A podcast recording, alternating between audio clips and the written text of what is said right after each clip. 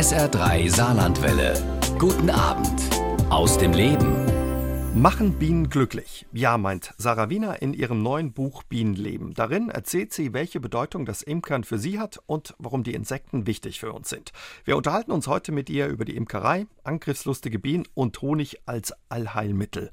Außerdem über ihr unkonventionelles Leben, gutes Essen und ihre Entscheidung, in die Politik zu gehen, denn im Mai tritt sie bei der Europawahl für die Grünen in Österreich an. Und unsere heutige Sendung haben wir kürzlich aufgezeichnet. Hallo Frau Wiener, schön, dass Sie da sind. Ja, vielen Dank. Warum machen Bienen glücklich? Naja, Bienen machen auch glücklich, aber ich glaube, Natur allgemein macht glücklich und davon sind Bienen ein, ja, ein großer Teil. Bei Bienen kann man sehr viel beobachten, was man bei anderen Insekten nicht beobachten kann. Wir reden ja jetzt hier über Honigbienen. Es gibt, muss man aber sagen, 600 Wildbienenarten, die zum Teil schon vom Aussterben bedroht sind und die ganz anders leben, so ihre eigenen individuellen Eigenschaften haben, die auch sehr lustig sind, aber viel schwieriger zu beobachten. Bienen sind sozusagen, also Honigbienen, ein Superorganismus, wo der Teil, also die einzelnen Bienchen eigentlich Teile des ganzen Organismus sind und eben unglaubliche Fähigkeiten haben, unglaubliche Denkleistung machen und es macht einfach auch Spaß, sie zu beobachten. Wie sind Sie auf die Bienen gekommen? Das war eigentlich, weil ich Honig so gern habe. Ich liebe Honig, seitdem ich klein bin und dachte, das einzig Blöde am Honig sind eigentlich die Bienen. Honig ohne Bienen wäre irgendwie viel schöner, weil ich fast wie jedes andere Kind einfach Angst hatte vor den Bienen und vor den Bienenstichen. Und erst als ich durch eine Sendung selber geimkert habe, und zwar ohne Netz und ohne Anzug, bin ich den Bienen dann auch wirklich näher gekommen und habe gemerkt, dass die gar nicht so unberechenbar und aggressiv sind, wie man vielleicht denken könnte. Ja, die Angst kommt nicht von ungefähr. Als Kind wurden sie fies in den Bauch gestochen, als sie mit ihrer Mutter und den Geschwistern unterwegs waren. Irgendwie baden waren sie. Ja. Und das hat sich ein bisschen eingebrannt, hat ein bisschen gedauert, bis sie die Angst abbauen konnten vor Bienen. Vielleicht erzählen Sie uns die Geschichte. Na, ich glaube, dass jedes Kind aufwächst mit Eltern, die dann sagen, wenn eine Wespe oder eine Biene kommt, ah, halt, halt ruhig, ruhig nicht bewegen. Und wenn dann die Wespe oder die Biene dann trotzdem zusticht, dann ist man, hat man das verbunden mit, mit Schmerz und mit irgendwas Bösen. Ich war eben als Kind, wie so viele andere auch, am Fluss. Wir waren im FKK-Dorf, als ich klein war. Und wie gesagt, beim Wasser, obwohl Bienen eigentlich nicht über Wasser fliegen, also es muss wahrscheinlich ufernah gewesen sein, kam eine Biene, als ich in so einem kleinen Bötchen saß, so eine Art Rettungsring mit Boden und stach mich in den Bauch, nachdem alle immer gesagt haben, die tut nichts und ruhig bleiben und ruhig bleiben. Aber ich wurde wahrscheinlich immer hysterischer. Und ab da war das natürlich klar, dass Bienen gefährliche Monster sind, sozusagen. Heute sind wahrscheinlich ein paar Stiche dazugekommen. Aktuell irgendwie einen, den Sie sich eingefangen haben? Ja, bei meinem Unterarm. Ich war gestern bei den Bienen und habe äh, sozusagen das Brutnest erweitert. Also ich habe ein Rähmchen hingehängt, weil jetzt ganz viel Pollen eingetragen wird und Nektar. Und der Platz in, in der Bienenwohnung, in der Beute, heißt, dass zu klein wird. Und da hat mich dann eine gestochen, weil es doch sehr windig war in der Uckermark und ein bisschen unfreundlich und ich zum ersten Mal jetzt wirklich also alles aufgerissen habe und die ganzen Rähmchen hin und her geschoben habe. Aber dafür ist ein, ein Stich ist ja nichts. Und man darf nicht vergessen, dass Bienengift, wenn man nicht allergisch ist, äh, sehr gesund ist. Trainiert das Immunsystem. Sie haben schon den Honig angesprochen. Wirklich so ein Allheilmittel, ne? Da, da steckt viel drin, was auch wirklich gut ist. Früher wurde Honig auch statt Verbänden benutzt im Ersten Weltkrieg, ja, für Wunden, weil es eine antiseptische, antibakterielle, antivirale Wirkung hat. Heute gibt es ja so den sogenannten Medizinhonig, der noch immer eingesetzt wird, gerade bei Verbrennungen, wo es dann schwierig ist, mit Verbänden zu arbeiten. Aber man hat auch Honig gefunden in den Pyramiden, also 4000 Jahre alten Honig, den man untersucht hat und festgestellt hat, dass der essbar ist, dass da nichts ist. Ja, kein Schimmel, keine Kontamination, keine Keime, sondern nur, dass er eingetrocknet ist. Und das zeigt einfach, wie wahnsinnig toll Honig ist mit seinen vielen, vielen zahlreichen Inhaltsstoffen kaufen. Und er schmeckt toll und sehr abwechslungsreich, je nach Sorte. Ne? Ja, viele denken, kaufen sich einfach so diesen billigen Industriehonig, äh, der flüssig ist, was übrigens ein schlechtes Zeichen ist, weil dann ist er erhitzt oder bearbeitet. Guter Honig wird mit der Zeit hart, kristallisiert aus, also entweder cremig, wenn man ihn rührt, Oder wenn es Raps ist, dann wird er nicht wirklich hart oder er hat äh, eben eine gewisse Härte. Das ist ein Qualitätszeichen, was viele nicht wissen. Also ein Honig, der in so einem Plastikbärchen oder in einer Plastiktube ist, sollte man nicht kaufen. Sie haben sieben Bienenvölker, wenn das richtig ist? Ja, so zwischen sechs und acht. Sechs und acht. Und alle tragen Namen. Ganz schöne Namen auch. ja, also die meisten Namen durften sich meine Freundinnen aussuchen, weil die dann die Beute von außen bemalt haben. Beute sind dann, die Kästen, ne? Ja, die, die Kästen, wo die, genau, die Bienenkisten oder Kisten. Kästen. Naja, sagt man nicht, es gibt auch Bienenkiste, das ist was anderes, aber die Bienenwohnung. Das klingt gut. Und das haben wir vor ein paar Jahren haben wir so eine Aktion gemacht, habe ich meine Freundinnen eingeladen und jeder hat das so bemalt und durfte sich dann auch den Namen aussuchen. Oklala. Ja. Trophy, was ist da noch alles dabei? Ataraxia oder Selavi, Isetta. Klingt gut. Ja, also man gibt ja seinen Haustieren auch einen Namen und das ist natürlich eine Wertschätzung dem Volk gegenüber. Das ist natürlich, äh, ich kann mir das leisten, weil ich nur so wenig Völker habe und die einfach in Einzelaufstellung stehen. Also nicht, wie das normalerweise Imker machen, dass da zehn oder 20 oder sogar noch mehr Völker dicht an dicht nebeneinander stehen auf einem Platz, auf einem Bienenplatz, sondern meine Bienen stehen in Einzelaufstellung.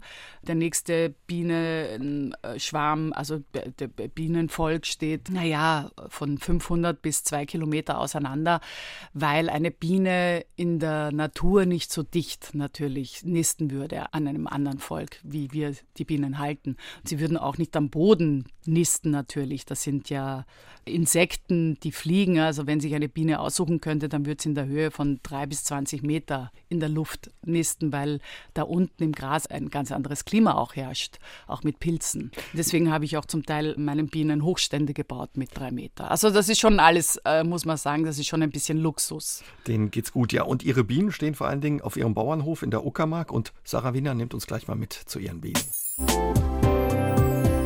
SA3 aus dem Leben, heute mit Sarah Wiener. Wir unterhalten uns über Bienen und die Imkerei, denn seit einigen Jahren ist das eine Leidenschaft von der Köchin, Autorin und Unternehmerin. Ihre Bienen stehen auf ihrem Bauernhof in der Uckermark.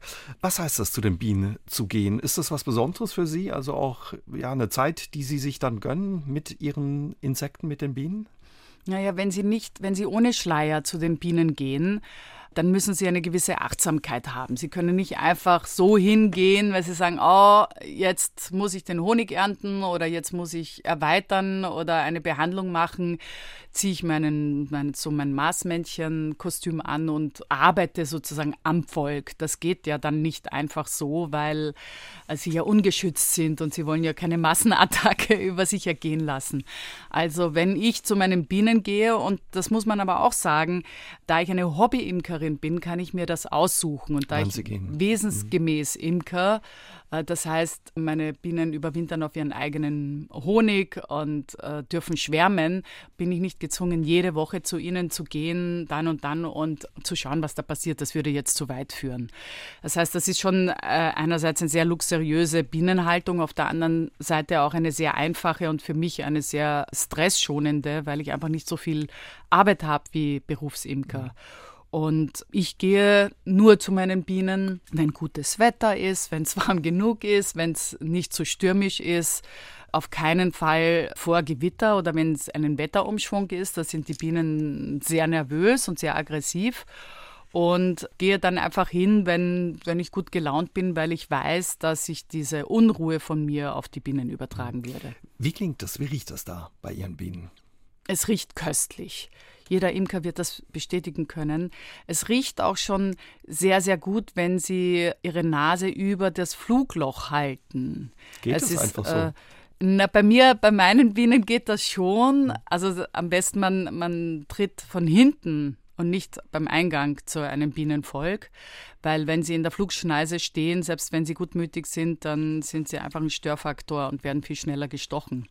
Das können sie schon machen und äh, da steigen, äh, steigt der warme Pollen, Nektar, Honigduft gemischt mit ein bisschen Propolis, also das ist Knospenharz auf, was betörend riecht. Das ist ein süchtig machender Geruch, finde ich, der der übrigens auch sehr heilend ist. Also es gibt tatsächlich eine Bienenstocklufttherapie gegen Asthma, gegen Lungenkrankheiten, weil man weiß, dass diese Stoffe eben sehr viele Heilstoffe auch beinhalten, die die Lunge äh, heilt durch die gesunde Luft. Also das ist, riecht nicht nur gut, sondern es hat tatsächlich auch eine große Heilwirkung. Also ein richtiges Sinneserlebnis, Erlebnis für alle Sinne. Sie gehen sogar so weit, dass Sie Ihre Bienen auf die Hand nehmen und dann auch mal drüber streicheln und in Ihrem Buch kann man lesen, ja, die sind richtig flauschig, zumindest die Jüngeren. ja, äh, ja, also das ist, es ist merkwürdig, weil eine Biene ist ja ganz klein. Das heißt, ein flauschiger Effekt wie bei einem Kätzchen stellt sich nicht ein, weil das Gefühl, 100 Bienen in der Hand zu halten, ein ganz anderes äh, Sinneserlebnis ist, als wenn man ein Kätzchen in der Hand hält. Aber trotzdem ist es toll, weil du merkst, dass du Leben in der Hand hältst und es ist warm. Und junge Bienen sind tatsächlich alle behaart und verlieren halt, wenn sie älter sind und aneinander schappern, auch so wie wir Alten, auch die Härchen, haben dann manche so eine Platte am Rücken. Also das ist schon, das ist schon ja faszinierend, weil sie einfach merken, dass hier Leben ist, das nicht einfach irreal agiert, sondern es auch Gründe gibt, auch eine Art von Kommunikation und auch ein, eine Aufgabe, der Bienen, die sie bewerkstelligen wollen und sich auch gegenseitig helfen und auch beschützen und auch pflegen und eigentlich ganz friedliche Lebewesen sind. Mhm. Ja, und wir können viel von den Bienen lernen, sagt Sarah Wiener. Was? Das klären wir nach halb neun mit ihr bei SA3 aus dem Leben. Bienenvölker sind komplexe Persönlichkeiten, sagt Sarah Wiener. Sie ist selbst Imkerin und hat ein Buch über Bienen geschrieben. Es heißt Bienenleben. Wir unterhalten uns mit ihr darüber bei SA3 aus dem Leben. Wir können jede Menge von den Bienen lernen, sagen Sie, Frau Wiener. Was können wir da lernen? Also das, was sicher am faszinierendsten ist, und das ist etwas, was ich glaube kein anderes Tier macht. Sie haben eine, sie haben Eigenschaften, zum Beispiel können sie ihren eigenen Haus beheizen und kühlen. Das ist etwas, was sie auch können. Also das ist schon irre, dass Bienen das können und dadurch einfach seit zig Millionen Jahren so erfolgreich überlebt haben. Die sind unheimlich alt, auch Bienen, habe ich aus Ihrem Buch gelernt. Ja, die ersten Bienen, äh, Wildbienen gab es schon zu Zeiten der Dinosaurier, das muss man sich mal vorstellen. Wahnsinn. Ja. Und waren damals äh, fleischfressende Insekten und haben sich sozusagen zu Vegetariern äh, in einer Symbiose mit Blüten entwickelt, was ja auch ein sehr schönes Bild ist, dass diese Attacke an Nektar zu kommen, einfach die Blüte zu aufzubeißen und sich den Nektar zu holen, also und die Blüte zu vernichten, sich geändert hat im Laufe der Evolution zu einem Bedürfnis der Blüte, die Bienen anzulocken und sogar, weil Blüten können auch hören. Das weiß man, wenn sie das hört, dass eine Hummel oder eine Biene in ihrer Nähe ist, innerhalb von drei Minuten ihren Zuckerkonzentration im Nektar auf 20 Prozent erhöht. Mhm. Das also kann man messen. Richtig an. Ja, das ja. ist gegenseitig sich also jetzt helfen und tatsächlich eben auch befruchten. Und wie ist es mit dem Heizen? Also wie heizen die ihren Stock auf? Oder Sie brauchen eine, eine bestimmte Temperatur, um ihre Maden und sich selber am Leben zu halten. Also eine Fliege, eine Fliege, eine Biene fliegt so bei, sagen wir mal so zwischen 10, 11 Grad los wenn es draußen, also muss es mindestens 10, 11 Grad sein, sonst bleiben sie im Stock und sind in einer Wintertraube zusammengezogen, also ganz, ganz dicht zusammen, weil sie sonst erfrieren würden. Und die äußeren, die dann natürlich am kältesten sind, die tun dann nach einer gewissen Zeit dann hineinkriechen in den Kern. In der Mitte ist die Königin, weil das das Kostbarste ist. Die Königin ist aber nur die erste Dienerin, die ist, sagt nicht, gibt nicht Befehle, sondern ist sozusagen die Gebärmutter des Organismus, so muss man das mhm. sagen. Sie hat auch keine, keine Befehlsgewalt oder sagt, jetzt schwärmen wir. Das weiß man noch nicht, warum das passiert, aber das ist nicht ein Impuls, der von der Königin ausgeht. Und diese Bienen sind dann also wenn sie, wenn sie hineinschlüpfen in diese Kugel, halten sie sich so warm, dadurch auch, dass sie mit den Flügeln zittern können, die können die Flügel aushängen und das machen auch Heizerbienen. Dann schlüpfen diese in leere Waben, die man extra leer lässt zwischen der ganzen Brut, also zwischen den Eiern um dann äh, durch Zitterbewegungen sich die Biene so aufheizt und so viel Wärme abstrahlt, dass die ganzen Eier rundherum erwärmt werden. Sie sind auch sehr sozial, die Bienen. Also die passen auch aufeinander auf. Also es ist nicht so, wenn zum Beispiel im Winter nicht mehr so viel Nahrung da ist, dass einige hungern, da wird das gerecht verteilt. Die Biene macht etwas, was wir eben nicht machen und was wir wirklich, wo wir mit Hochachtung auf das Volk schauen sollten. Sie teilt den letzten Tropfen gerecht. Und das weiß man, weil wenn es Hungersnöte gibt in einem Volk, wenn sie zu wenig Honig haben, dann sterben alle binnen kürzester Zeit, 20 Minuten oder, oder eine Stunde oder so, was ja nicht so wäre, wenn sich eine Biene mehr die doppelte Portion abzwacken würde, dann würde die ja länger leben als die andere. Aber die Bienen wissen, dass sie ohne Erfolg nichts sind und sind deswegen so selbstlos und teilen gerecht. Und was mich auch fasziniert, sie sagen immer die Wahrheit. Sie kommunizieren miteinander und sagen immer, was ist. Die brauchen nicht angeben, da muss nicht einer sich in den Vordergrund spielen oder, oder sind nicht psychisch gestört und wollen sich größer machen oder wichtiger oder eine bessere Position haben als der andere. Das finde ich ist schon äh, etwas, wo wir uns ein Stückchen abschneiden könnten, diese Art in die Welt zu schauen. Gerade auch, wenn es darum geht, dem ganzen Volk dienlich zu sein. Und das ist aber nicht so, dass eine Biene eine Biene ist. Also, dass man sagen, ja, wollen wir denn so Soldaten, geklonte äh, Bienen? Nein, die Bienen sind, haben andere Charaktere. Also die kleinen Bienchen untereinander reagieren durchaus ganz unterschiedlich. Da gibt es aggressivere und schüchternere. Da gibt es die Warmduscher, die sagen, nö, ist mir noch zu kalt, da fliege ich jetzt nicht raus. Manche spezialisieren sich. Also es ist auch nicht so, dass alle um, über einen Kamm geschert werden. Also sehr spannend und interessant, was man in Ihrem Buch über die Bienen erfahren kann, ja, und wie es unseren Bienen geht und was jeder einzelne von uns für sie tun kann. Darüber unterhalten wir uns gleich mit Sarah Wiener bei SA3 aus dem Leben. Dienstagabend, hier ist SA3 aus dem Leben. Gemeinsam räumen wir heute bei SA3 aus dem Leben mit Sarah Wiener mit einigen Vorurteilen gegenüber Bienen und Insekten auf.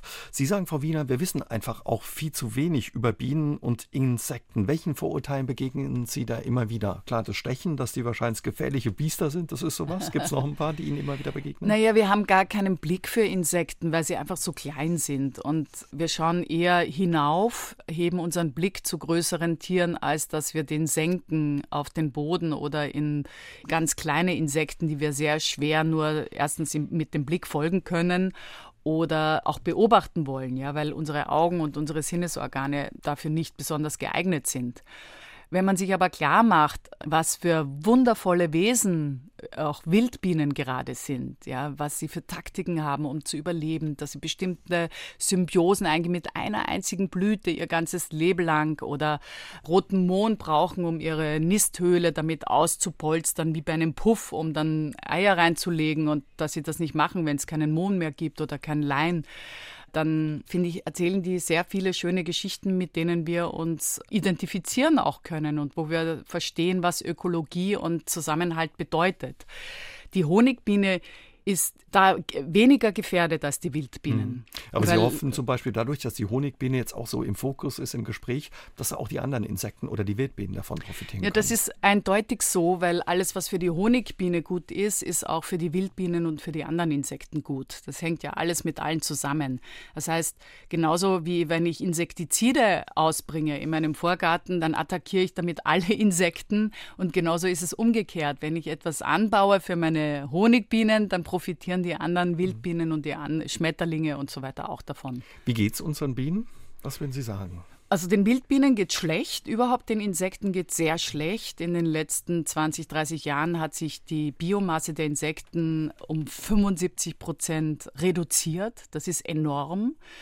Und äh, das merkt man, wenn man so alt ist wie ich, dass man früher, wenn man so als Kind gefahren ist mit den Eltern auf, also raus am Wochenende mit, mit dem Käfer oder mit der Ente oder mit dem Ford, musste man so alle 60, 70 Kilometer zur Tankstelle ranfahren, um, um die Scheiben äh, zu putzen. Nicht um zu tanken, sondern tatsächlich um die Scheiben zu putzen, weil die voll verklebt waren mit Insekten. Kann man sehen, wie viele Insekten es damals im Vergleich zu heute aber eben auch gab. Was würden Sie sagen? Was machen all diese Insektenvernichter, Glyphosat und was es da noch alles gibt mit unseren Insekten und auch mit den Bienen. Was tun wir denen da an?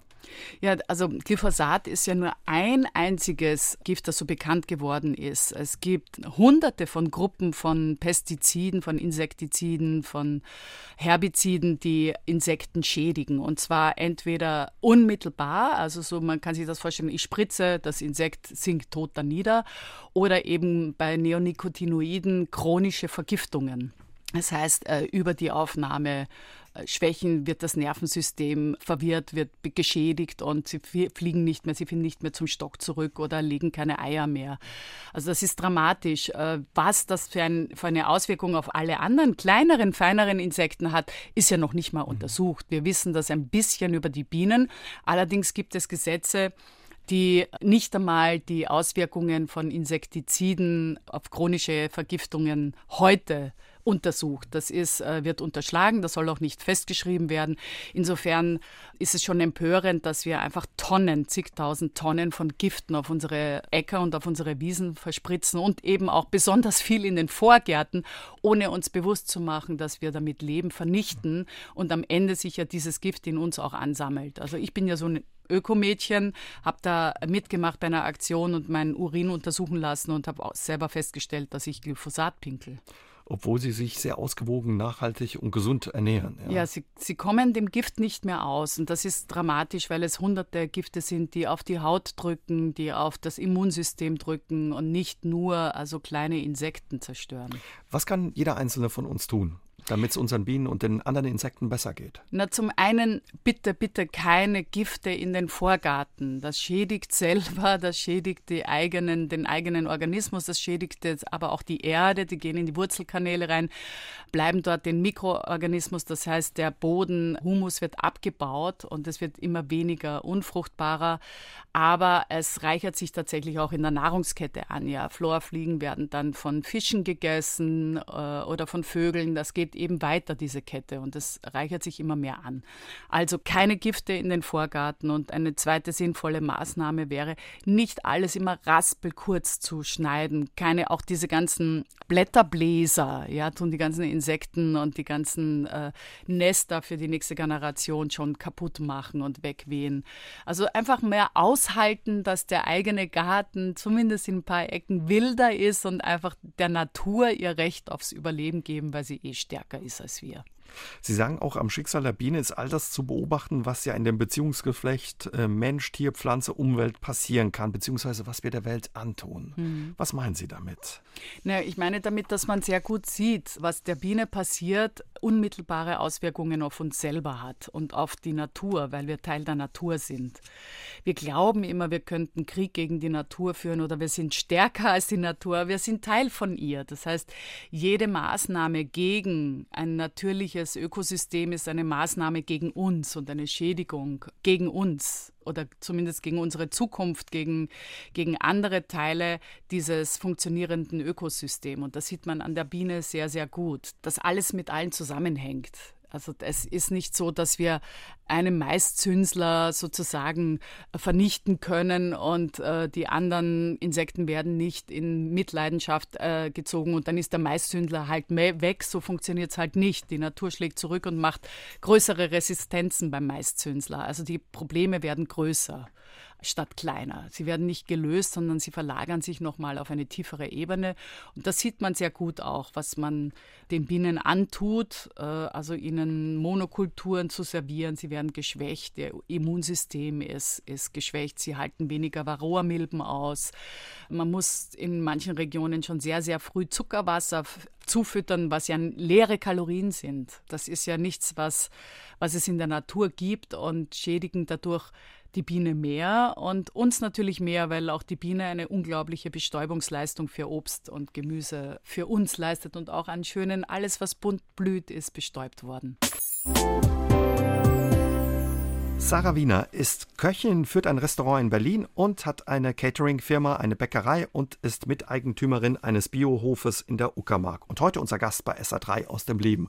Frau Wiener, Sie sind sehr unkonventionell, wie Sie selbst sagen, aufgewachsen. Ihre Eltern waren Künstler, der Vater Schriftsteller, die Mutter freie Künstlerin, die sich getrennt haben, als Sie ein Jahr alt waren. In Wien sind Sie aufgewachsen. Wie muss man sich das vorstellen, dieses unkonventionelle Elternhaus? Na, das äh, mit ein Jahren habe ich keine Erinnerung, wie Sie sich vorstellen können. Ich bin bei meiner Mutter aufgewachsen mit meinen zwei Geschwistern in Wien, im dritten Bezirk, also in Mitte von Wien. Ja, ungewöhnlich damals oder wie Sie irgendwo gesagt haben, ein No-Go im Wien der 60er Jahre als alleinerziehende Mutter mit drei Kindern zu leben. Ja, nicht nur, dass meine Mutter alleinerziehend mit drei wirklich kleinen Kindern, die alle in zweieinhalb Jahren geboren worden sind, ohne Mann auf einmal dastand, sondern sie war ja auch oder sie ist noch immer bildende Künstlerin ähm, hatte deswegen auch zeitlebens wenig Geld, keine Unterstützung von ihren Eltern, weil sie auch noch Deutsche war.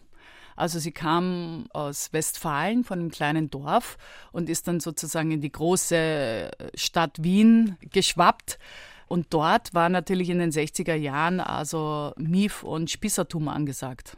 Wie hat sie das geprägt, dass zum Beispiel ja es auch knapp war mit dem Geld? Irgendwo habe ich gelesen, dass ihre Mutter teilweise auch nicht wusste, wie sie die Miete zahlen soll. Wie hat sie das geprägt?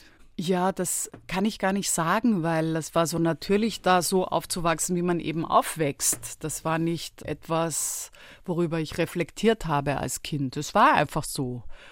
Ich meine, so Armut ist ja keine Schande, so wie mir das heute oft verkauft wird, als wäre das irgendwie äh, ein, ein eigenes Verschulden. Die meisten armen Menschen sind äh, qua Geburt oder, oder Unglück oder unglückliche Zustände in diese Situation gekommen und heute weiß man ja, dass man Arme unten hält, die werden immer ärmer und die Reichen werden immer reicher. Insofern habe ich natürlich eine starke Solidarität für alle, die unverdientermaßen an der unteren äh, Hälfte der Menschheit zu knabbern haben. Bei uns war das auch so. Also meine Mutter hat äh, immer, wenn wir was eingekauft haben, wir haben erst einmal immer die Kleidung aufgetragen natürlich, weil wir auch so dicht zusammen waren und nur reduzierte Ware immer getragen. Aber es macht einen auch frei gegen Marken oder so ein Blödsinn. Ja, also ich hätte mein Leben lang nicht einen Pulli gekauft, weil das eine bestimmte Marke ist oder mir einen Pulli gekauft, wo dann auch noch im riesigen Schriftzug irgendwie ich dann noch Werbung für irgendwelche Klamottenmarken mache. Was waren Sie für ein Kind? Irgendwo habe ich gelesen, Sie waren zornig und faul, haben Sie mal über sich gesagt. Ja, habe ich gesagt. Stimmte nicht? ähm, ja, ich meine, ich war natürlich nicht immer zornig und faul, aber ich, ich kann es gar nicht so sagen im Vergleich zu, ich habe mich immer gedrückt, wenn ich drücken konnte, mich vor Arbeit, das muss ich schon sagen ich war nicht jemand, äh, meine Mutter hat mich auch nicht angehalten, jeden Tag nach der Schule da zu sitzen und zu lernen. Mhm. Also richtig sich hinzusetzen und von vier zu sechs seine Hausaufgaben zu machen, da habe ich mich immer gedrückt, auch später noch davor, wenn es ging. Ich war nicht so, so ein Kind, das da eifrig die Beste sein wollte. Ich wollte schon gern die Beste sein, aber ohne Arbeit. Und das ist sich nicht ausgegangen. Mit 17 haben Sie dann die Schule geschmissen, haben sich auf den Weg gemacht, durch Europa getrennt ein paar Jahre, haben ganz unterschiedliche Jobs gemacht, Schafe hüten, Orange pflücken, auch mal hier und da was geklaut, wenn das stimmt. Nie Angst gehabt, was aus der Zukunft wird oder aus Ihnen? Da gehört ja auch Mut dazu. Oder klar, wenn man jung ist, guckt man anders auf Leben, aber Ach, ich glaube, das war einfach sehr ein naiver Blick auf die Welt, der ja ganz oft hilft bei vielen neuen Situationen auch. Ich bin nicht ein paar Jahre herumgestoppt. Das waren das war vielleicht ein halbes oder ein Dreivierteljahr. Ja, ich habe einfach, ich habe gedacht, das ist die große Freiheit und das will ich jetzt ausprobieren, bis ich dann gemerkt habe, das ist nicht die große Freiheit, sondern es hat ganz andere Zwänge und wenn du abhängig bist, weil du einfach nicht deine eigene Existenz meistern kannst und kein eigenes Geld hast, das du dir verdient hast, sondern vielleicht auch vom, von der Nettigkeit eines anderen abhängst, ist das eine Abhängigkeit, die, die ich nicht haben wollte.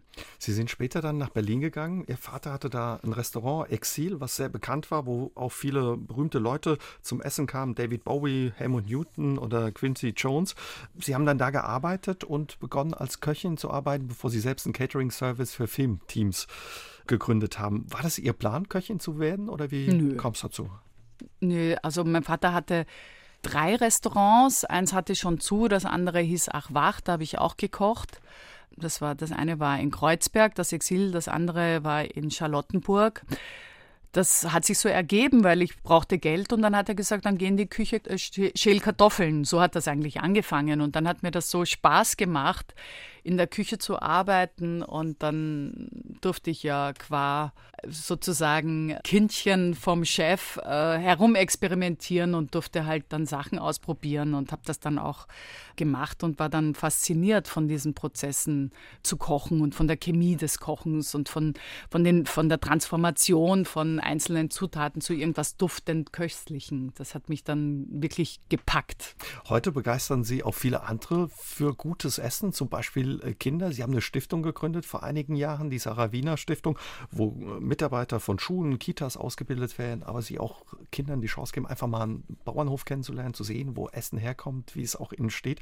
Um was geht es Ihnen da dabei? Ich denke, man kann nur wirklich entscheiden, was man essen will und wie man essen will, wenn man kochen kann, wenn man selber kochen kann und Qualität der Lebensmittel beurteilen kann. Sie können auch nur eine Sehnsucht nach dem Richtigen haben, wenn Sie das Richtige kennengelernt haben. Und wir haben alle ein Körpergedächtnis, das einem sagt, wenn man auf den Körper hört, was einem gut tut. Und das hat auch sehr viel mit Essen zu tun. Nicht nur, aber auch. Wenn Sie aber jetzt immer schon von klein auf künstliche Kopien essen vom Original und eine, zum Beispiel eine Hühnersuppe aus der Tüte, die nichts mit dem Huhn zu tun hat, da sind gerade mal vier Gramm Trockenhuhn drinnen und sonst nur Aromastoffe und Schwebstoffe und Konservierungsstoffe, was auch immer, dann betrügen Sie Ihren Körper Körper und ihr Geschmacksgedächtnis. Wenn sie aber auch nicht kochen können, dann wissen sie auch nicht, was sie mit einer Jamswurzel oder mit einem Fenchelknolle mhm. anfangen sollen, weil sie überhaupt nicht wissen, was das ist und wie das schmeckt. Und im Zweifel dann lieber immer zu schwerst verarbeiteten toten Nahrungsmitteln greifen, die sie gewohnt sind. Insofern halte ich Kochen für die erste tatsächlich zivilisatorische Leistung, aber auch für den ersten Schritt einer wahren Unabhängigkeit ihrem Körper, aber auch ihrem Geist und ihrem Bewusstsein gegenüber. Insofern finde ich Kochen nicht nur wichtig, weil es sinnlich ist und Spaß macht und mit Genuss und Freude zu tun haben, sondern auch sekundäre Tugenden äh, befeuert, sowie Teilhabe, Kommunikation. Wir verbinden uns mit dem Boden unter unseren Füßen. Es ist auch Identität, wie Regionen anders essen. Das ist sozusagen, wir essen eigentlich mit, mit den Lebensmitteln, die daraus äh, wachsen, die ganze Geschichte, die Jahrhunderte alte Geschichte mit und unsere Vorfahren. Und das verlieren wir. Und vielleicht ist das auch ein Grund, warum dann so viele Teenager, die irgendwie nur so schwerst verarbeitete Nahrungsmittel, die auch hier gar nicht angebaut sind, essen, so depressiv sind oder so entwurzelt im wahrsten Worte des Sinnes. Weil das Essen natürlich oder das, was wir essen, auch was mit uns macht. Sarah Wiener ist unser Gast bei SA3 aus dem Leben. Wir unterhalten uns gleich weiter mit ihr. SA3 aus dem Leben heute mit der Köchin, Unternehmerin und seit einigen Jahren auch Imkerin Sarah Wiener. Wir unterhalten uns über gutes Essen, Kochen und was Kochen über uns Menschen verrät. Sie haben es ja schon ein bisschen verraten, um was es beim Essen geht. Was kann man erfahren über einen Mensch, ja, wenn er kocht oder nicht kocht, wie er kocht? Was würden Sie sagen? Naja, wenn er nicht kocht, dann kann er meistens nicht kochen. Dann verrät das äh, darüber, dass wir ihm äh, schon in jungen Jahren leider eine schwierigere Startchance ins Leben gegeben hat, weil er sich nicht selber ernähren kann. Das ist ja, für mich ist es ein Grundpfeiler unserer Existenz, uns aussuchen zu dürfen oder entscheiden zu können, was ich essen will. Aber wir haben ja eine, eine Situation heute in den Supermärkten, die uns eine Vielfalt vorgaukeln, die gar nicht wahr ist. Denn alles, was im Supermarkt heute steht, abgepappt und gefärbt und gezuckert und äh, geteilt, sind ja äh, ungefähr so von zehn Großkonzernen und seinen Schwesternfirmen anders genannt, anders gelabelt, anders gefärbt, die ewig gleichen Produkte, die eigentlich die Vielfalt tatsächlich auf Feld und im Garten einschränken und ärmer machen. Das müssen wir uns bewusst machen. Und diese Art von Nahrungsmittelindustrie, die uns da serviert wird und uns vorgibt, es ist so Vielfalt wie nie, die lügt einfach. Sie lügt vom Geschmack und sie lügt von der Vielfalt und sie lügt auch, wenn sie sagt, so, so gesund war es noch nie wie heute, weil de facto ist es so, dass seit 20, 30 Jahren chronisch entzündliche Krankheiten, die mit Essen zu tun haben, zunehmen und zwar im exponentiellen, in der Linie. Ja, in den 80ern gab es noch keinen einzigen Fall von Altersdiabetes bei Kindern oder, oder Darmkrebs. Wenn Sie da gesagt hätten bei der Promotion, ja, es gibt Darmkrebs bei 30-Jährigen, dann hätten Sie nicht bestanden. Heute sterben 18-Jährige an Darmkrebs. Sie nehmen da kein Blatt vor den Mund, legen sich auch mit ja, großen Herstellern, Unternehmen an oder sagen auch mal was gegen den Trend, sei es vegan oder was anderes. Kürzlich haben Sie was über Mandelmilch gesagt. Müssen über Sie industrielle Mandelmilch. Industrielle Mandelmilch und werden dafür auch stark angefeindet. Aber das nehmen Sie auch gerne hin dafür, oder? Ja, was heißt also, ich finde, es ist wichtig einfach äh, zu sagen, so nicht. Ja, wir wollen, wir sind Individuen und ich möchte das individuelle Essverhalten und unsere Wahlmöglichkeiten befördern. Gerade weil wir wissen, dass alles mit allem zusammenhängt wie bei der Biene. Also, wenn ich immer nur Mais- und Weizenprodukte esse, die hochverarbeitet sind und die Vielfalt von dem Acker abschaffe und vorgebe, dass es äh, so gut und so billig wie nie ist, dann ist es einfach eine Lüge. Denn dieser Preis dieser Industrie bezahlt ja selber die eigenen Leute so schlecht, dass sie sich auch nur noch diese Sachen leisten können. Und diese Art von agroindustrieller Industrie äh, vernichtet aber Zukunft, dadurch, dass sie Ressourcen ausbeutet, Tiere ausbeutet, Menschen ausbeutet, unser Klima zerstört. Wir haben eine Klimakatastrophe, die auf uns zurast, die wir äh, nur nicht spüren und nur nicht hören, weil sie leise von sich geht, aber jeden Tag.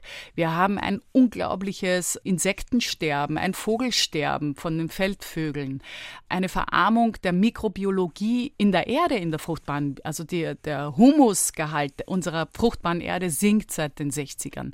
Na, wo soll denn das alles enden? Also wer steht denn auf und sagt, ey, offensichtlich ist das ein beschissenes System, was nur Abfall erzeugt, was nur Missbrauch erzeugt und was Ungerechtigkeiten erzeugt und mehr Armut?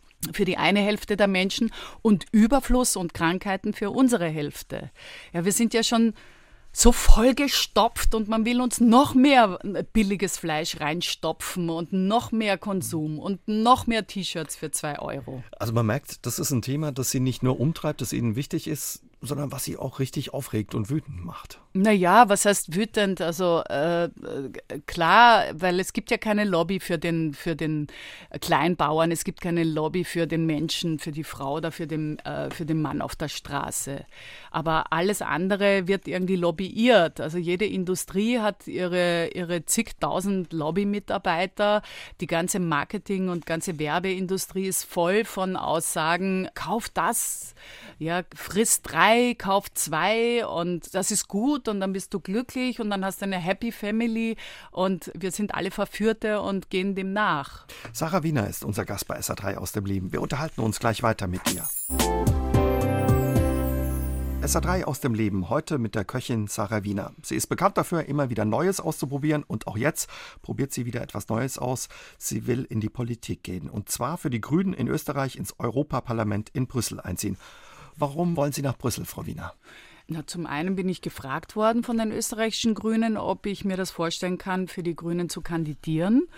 Und es war also nicht, muss man auch sagen, meine eigene Idee. Und dann habe ich darüber nachgedacht und gedacht, ja, das ist ähm, einen, wie sagt man, einen harten Versuch wert, einen aufrechten Versuch wert, weil gerade jetzt diese Wahl entscheidend ist in verschiedener Hinsicht. Für mich persönlich mit meinen Interessen, weil in der nächsten Legislaturperiode in Brüssel über die europäische Agrarpolitik abgestimmt wird. Also Lebensmittel und, und Landwirtschaft wird in der EU beschlossen. Also da das, das sticht, bewegen. das mhm. sticht äh, nationales Recht. Das heißt, sie müssen die richtigen Gesetze in Brüssel beschließen, dass sich etwas ändert. Und äh, wir haben eine Situation, dass 70 Prozent aller Agrarsubventionen, also 60 Milliarden Euro, nur für Flächensubventionierung ausgegeben wird. Wurscht, was sie mit diesen Flächen machen, ob sie die vergiften, ob sie die verpachten, ob sie mit denen ja, handeln sozusagen. Sie bekommen eine Hektarsubvention fürs Nix. Und ich finde, wir müssen das ändern. Wir, also wir brauchen nicht eine, eine Landwirtschaft, die Flächen einfach subventioniert, wurscht, ob sie sie ruinieren oder vergiften, sondern wir brauchen Prämien für das Richtige. Also wenn jemand etwas für die Gesellschaft tut, dann soll er auch gesellschaftliches Geld kriegen. Mhm. Und was wir brauchen, ist ein, ein Umschichten, damit die Bauern überhaupt die Möglichkeiten haben, etwas anderes, eine andere Art von Landwirtschaft zu machen. Sie stehen in der Geiselhaft einer Industrie, meist schwerst verschuldet, bekommen weniger Geld für ihre Produkte, als sie ausgeben. Und das alles wird noch zementiert dadurch, dass sie eben am Subventionstropf gehalten wird. Und das gehört dringend geändert. Sie sind gefragt worden von den Grünen, nicht Parteimitglied. Die Grünen ähm, müssen ganz schön kämpfen in Österreich. Fühlen Sie sich da ein bisschen missbraucht als Magnet mit Ihrem bekannten Gesicht? Wählerstimmen anziehen oder sagen Sie es gut, ich kann eben genau die Dinge anpacken, die mich interessieren, nachhaltige ich Landwirtschaft? Ich bin überhaupt nicht missbraucht, weil äh, ich hätte ja nicht Ja sagen mhm. müssen. Ja, das ist, äh, das ist ein eine Partnerschaft auf Augenhöhe, das ist ja genau das, wofür ich mich seit 10, 15 Jahren einsetze. Insofern war die Frage, wenn ich jetzt die Chance bekomme, vielleicht wirklich etwas zu ändern, ergreife ich sie oder ergreife ich sie nicht? Und insofern war klar, dass ich sagen muss, okay, ich werde es versuchen, auch wenn es den österreichischen Grünen nicht so gut geht, das muss man auch sagen. Aber gleichzeitig gibt es ja noch andere Werte, nämlich also Klimaschutz und Biodiversität und äh, es ist eine, eine Friedensbewegung. Bewegung, ja, und das sind Pro-Europäer. Sie sagen, wir, unsere Seele muss regional bleiben, aber unser Schutzschild kann doch nur in dieser Welt Europa sein. Wir können nur stark agieren, wenn wir eine Einheit bilden nach außen. Und äh, das sind äh, Dinge, die mich natürlich schon sehr umtreiben, gerade jetzt, wo man durch Hochrechnungen und durch Umfragen vermutet, dass die radikalen Rechten und die Rechtspopulisten doppelt so stark sein werden als noch vor fünf Jahren. Doppelt so viele kommen da rein. Und dann sollen die österreichischen Grünen nicht mal mit einem Sitz drinnen sein. Das ist ja unvorstellbar. Haben Sie Respekt auch vor der Aufgabe? Ja, klar. Sicher. Ich habe aber äh, also immer Respekt vor jeder ernsthaften Aus mhm. Aufgabe. Das ist ja nichts, das ist nichts, ähm, was mir erst jetzt Respekt einflößt. Das ist eine, eine, steile Lernkurve, gerade für mich, die ja sehr spezialisiert in bestimmten Themen mich jetzt da mit Handelsabkommen oder mit Innenpolitik, mit Namen, mit Gesetzesvorlagen und was ist nationales Recht, was ist EU-Recht, wie ist es mit anderen Ländern. Das ist ja, das ist ja ein wie man sich vorstellen kann, nicht nur für mich, sondern für alle Politiker, die nach äh, Brüssel gehen wollen, ein wirklich also ein, ein Berg, der zu begehen ist. Und wie stehen Ihre Chancen? Was denken Sie einzuziehen? Naja, die stehen 50-50. An einem guten Tag stehen sie 51 zu 49 und an schlechten umgekehrt. Mal sehen, es ist, ist wirklich spannend, weil es ist nicht, ähm, ich bin nicht angetreten auf einem Platz, wo das eine, eine wie, wie die Wiener sagen, eine Gmade Wiesen, also eine gemähte Wiese ist, sondern es ist wirklich, es hängt von einigen Faktoren ab und es ist wirklich ein, es wird ganz spannender Wahlkampf und es wird auch äh, etwas sein, was, wofür, wofür ich jetzt die nächsten Wochen permanent mich ins Zeug schmeißen möchte, weil ich es einfach für wahnsinnig wichtig halte. Und ähm, man hört es Ihnen an und sieht es Ihnen auch an, Sie haben da Lust drauf. Also Sie wollen da was anpacken und auch bewegen. Lust ist, ich weiß nicht, ob Lust das richtige Wort ist. Ich halte es einfach für, für notwendig. Ich weiß nicht, ich habe meine beiden Großeltern sind, sind Lehrer und ein paar Generationen davor waren die Pastoren. Vielleicht ist es auch so etwas, wenn das Universum mich da jetzt hinstellt, dann muss ich das auch im besten aller, aller Sinne und in besten Absicht gut meistern. So ist es ein bisschen. Sarah Wiener ist heute Abend unser Gast bei SA3 aus dem Leben. Frau Wiener, wir haben vorhin uns darüber unterhalten, über nachhaltiges Essen, wie man sich auch ein bisschen besser ernähren kann. Eine Sache, die da immer wieder kommt, wie kann man, wenn man wenig Geld hat, sich gut ernähren? Funktioniert das überhaupt oder nicht? Ja, das funktioniert schon. Es ist zum einen eine Prioritätensetzung und natürlich, ob man in allererster Linie kochen kann. Denn wenn Sie wenig Geld haben, werden Sie relativ viel Zeit für köstliche Nahrungsmittel äh, aufwenden müssen, für gute Rezepte ich meine, so ich zum Beispiel habe einen Garten, ich mache auch sehr viel mit Wildkräutern, ja, allein mit Brennnesseln oder mit Giersch und äh, mit Hirse und Brennnessel ist so köstlich ja, angebraten. Also es gibt schon Sachen, die wirklich günstig sind, aber wir haben meistens verloren, etwas Gutes, Köstliches zu machen aus, einem, aus einem Schienbein von einem Schwein oder aus einer Schnauze. Es war ja früher ganz anders. Wir glauben heute, äh, es muss immer Filet oder es muss ein Edelstück sein und alles andere und dann am besten jeden Tag und ansonsten habe ich nicht gegessen. Das ist natürlich eine Irrung, hm. die so nie war und, und auch nicht sein muss. Im Endeffekt ist es verrückt, es gibt so viele Kochshows im Fernsehen, aber die Leute kochen immer weniger und können auch nicht mehr kochen. Das ist auch ein Stück weit verrückt. Ja, das ist, das ist, ähm, das ist traurig, aber wir haben ja auch nicht die Zeit. Also wir haben ja heute ein Modell, wo man sagt, man muss den Menschen, also das lebendige Wesen, an einen Alltag Alltag anpassen und nicht umgekehrt, ja, als wären wir irgendwelche Industrieschrauben. Und wir wehren uns auch nicht dagegen. Es gibt immer mehr psychische Krankheiten. Ich sollte jetzt auch noch eine tolle Mutter sein und dann soll ich, wenn ich kaputt nach Hause komme, muss ich noch einkaufen gehen und dann soll ich mir auch noch zwei Stunden in die Küche stellen. Das ist wirklich Und viel. Wie, wie viel, geht's dann, wenn ich mich gesund und respektvoll ernähren will? Naja, man könnte überlegen, also zum einen, ich habe früher, als ich gearbeitet habe, Henkelmänner gemacht am Wochenende, also so bestimmte Sachen, die ich eingefroren habe.